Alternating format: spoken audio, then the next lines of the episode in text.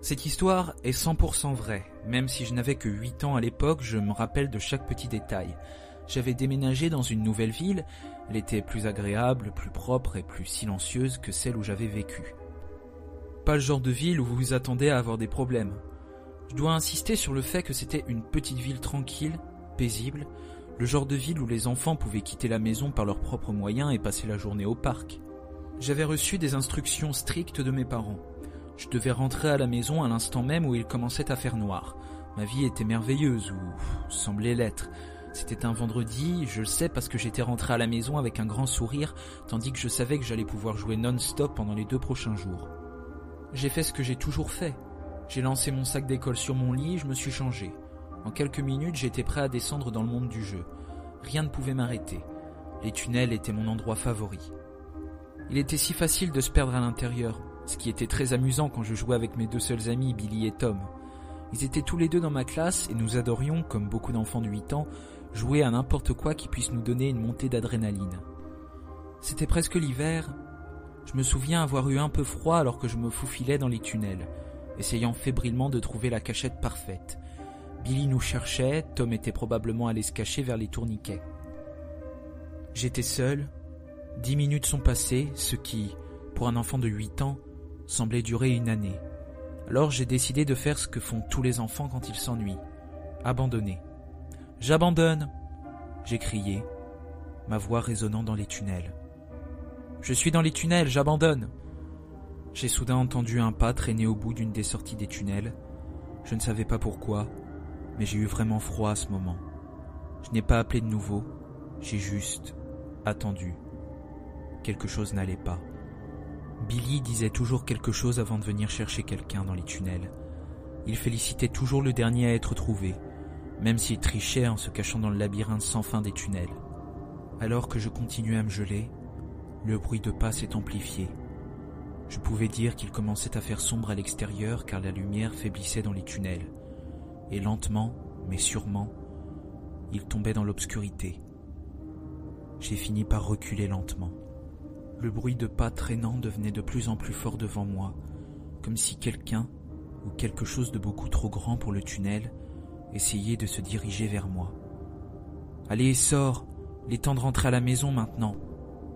Une voix très effrayante s'est réverbérée dans le tunnel. Ça sonnait comme quand un adulte parle à des enfants avec une voix plus aiguë que la normale. Quelque chose n'allait pas. J'en étais certain maintenant. Je serais probablement sorti si la voix venait de l'extérieur mais ce n'était pas le cas.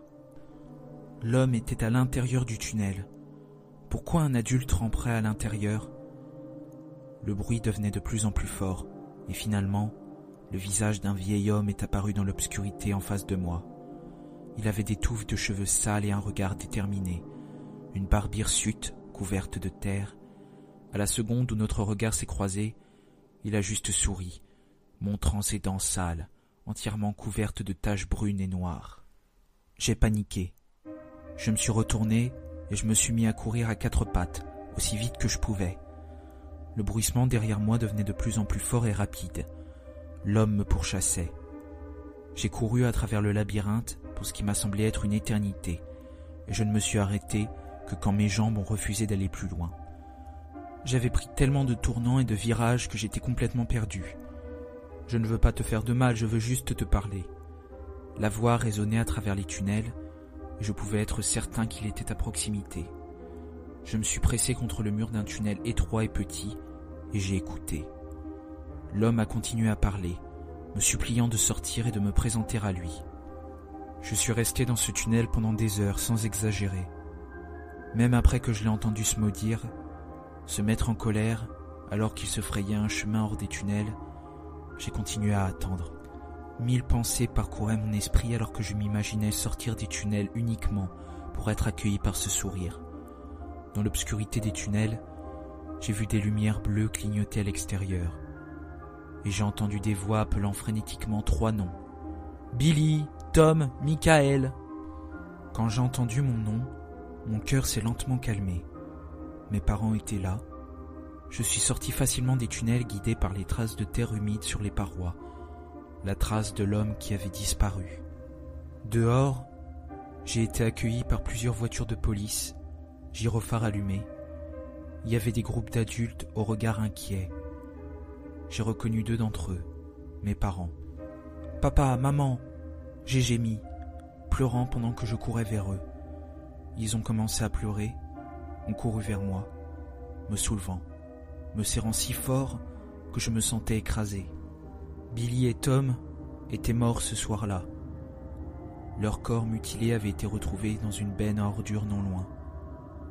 Ils avaient été brutalement massacrés. Leurs crânes avaient cédé sous une grande barre de fer. Ils avaient de profondes coupures partout sur le corps et de grands morceaux de verre avaient été enfoncés dans leur dos. Ce qui m'a le plus terrifié, c'est que la terre que je retrouvais dans les tunnels n'était pas entièrement de la terre. C'était le sang de Billy et Tom. Après le massacre de mes deux meilleurs amis, et après m'avoir trouvé dans les tunnels, leur assassin m'avait juste souri.